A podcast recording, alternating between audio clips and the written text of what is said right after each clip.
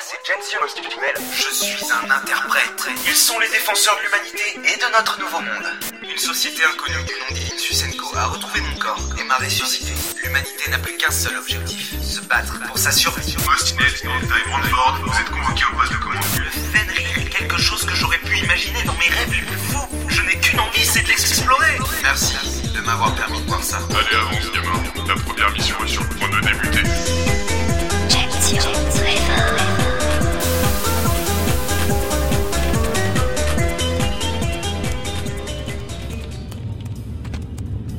Messieurs, il est temps pour moi de vous délivrer les informations que m'a donné le généralissime en ce qui concerne notre mission. Le capitaine fit un signe de tête à Lévitref.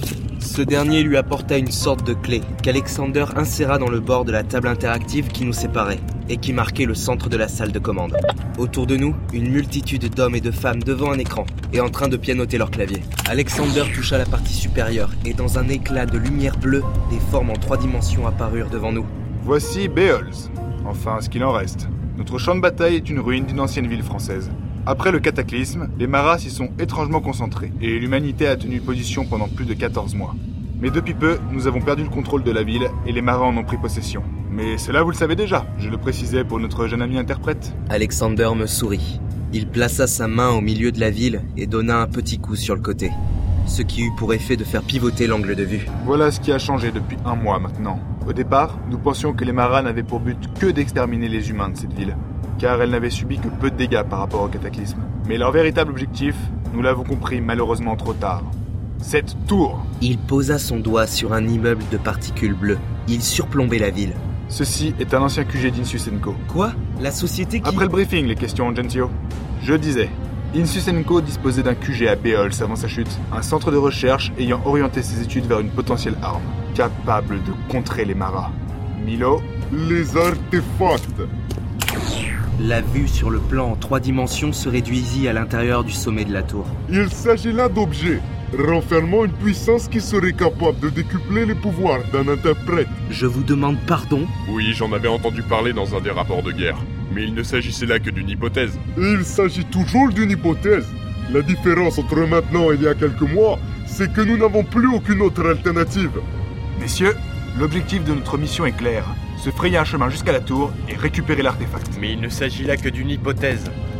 Dan avait pris la parole pour la première fois depuis le briefing. Le point fort qui a poussé Xiam la ville à l'organisation de cette opération est le fait que nous avons appris l'existence de cet artefact que depuis un mois, et que la source de cette information est particulière. Comme vous l'a dit Alexander, l'humanité avait possession de la ville jusqu'à il y a un mois. J'ai quitté mes hommes il y a trois mois pour superviser Gensio pendant son entraînement.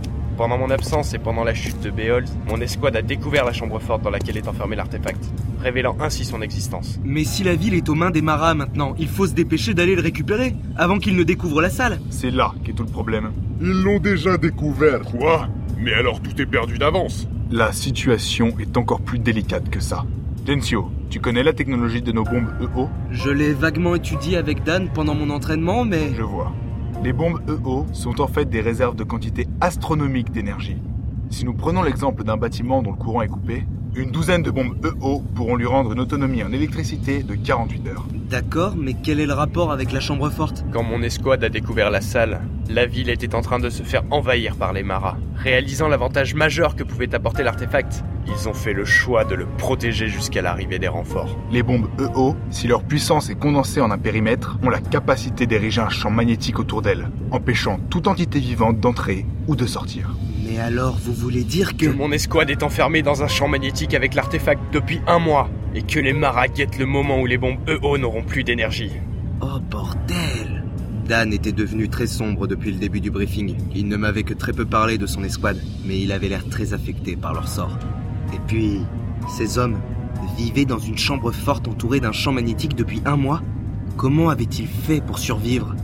Ne serait-ce que moralement Nous devons peut-être à l'escouade d'Erocta le salut de l'humanité. Notre devoir est de récupérer l'artefact, mais également de les sortir de cette situation.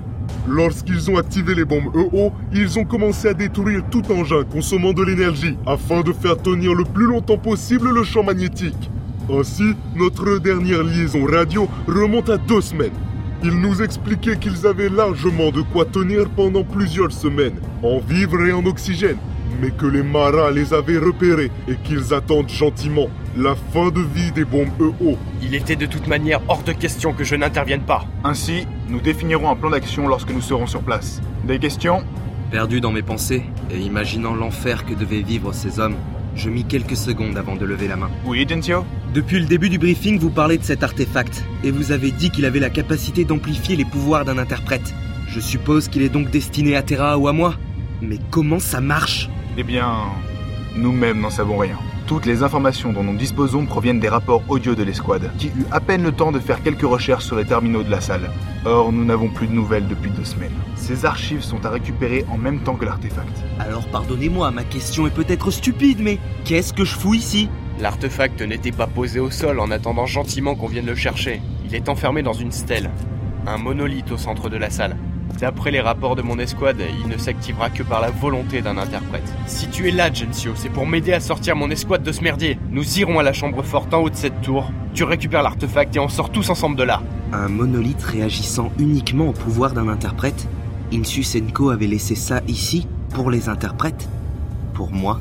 Brandford, je compte sur vous pour accompagner Gensio, Dan et Levitref dans cette opération. Votre rôle sera de récupérer les données sur l'artefact, sur les terminaux que vous pourrez trouver. Bien. Demain matin, nous arriverons aux frontières de Beols, à l'avant-poste de Last Hope. C'est devenu le retranchement principal des armées de Beols après la perte de la ville, et c'est aussi le point de départ de votre mission. Ils ont sacrément besoin de renforts. Les Maras continuent d'attaquer depuis la ville. Le Fenrir et son équipage ont été envoyés exclusivement pour ça.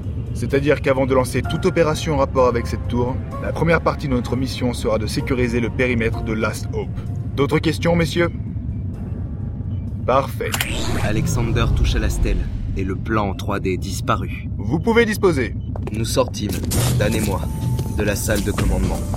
J'entendais à travers la porte Brandford, Levitref et Alexander, qui continuaient de discuter l'opération. Dan ne m'accorda pas un seul mot et s'élança dans le couloir.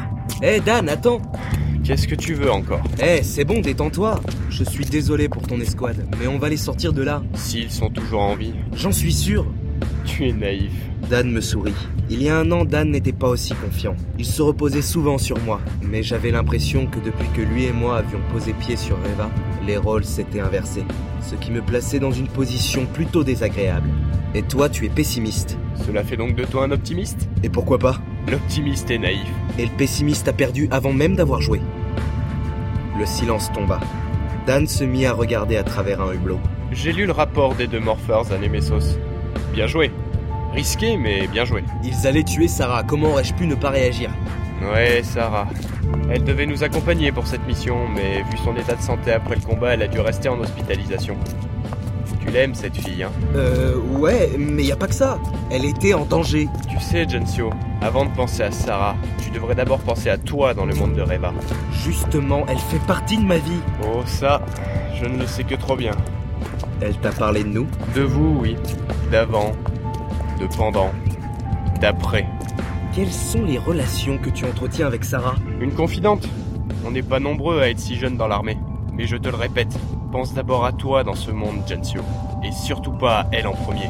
Tu veux dire ce qu'on avait vécu, elle et moi, quand on avait 16 ans Tu parles On avait justement 16 ans Ah, si ce n'était que ça. Il me tourna le dos et se dirigea vers les quartiers d'équipage. Je te laisse, j'ai des rapports à rédiger. On se voit demain pour l'arrivée à Béhold. Et te couche pas tard. Ta journée de demain commencera sur un champ de bataille. Il faudra que tu sois en pleine possession de tes moyens. Euh, ok.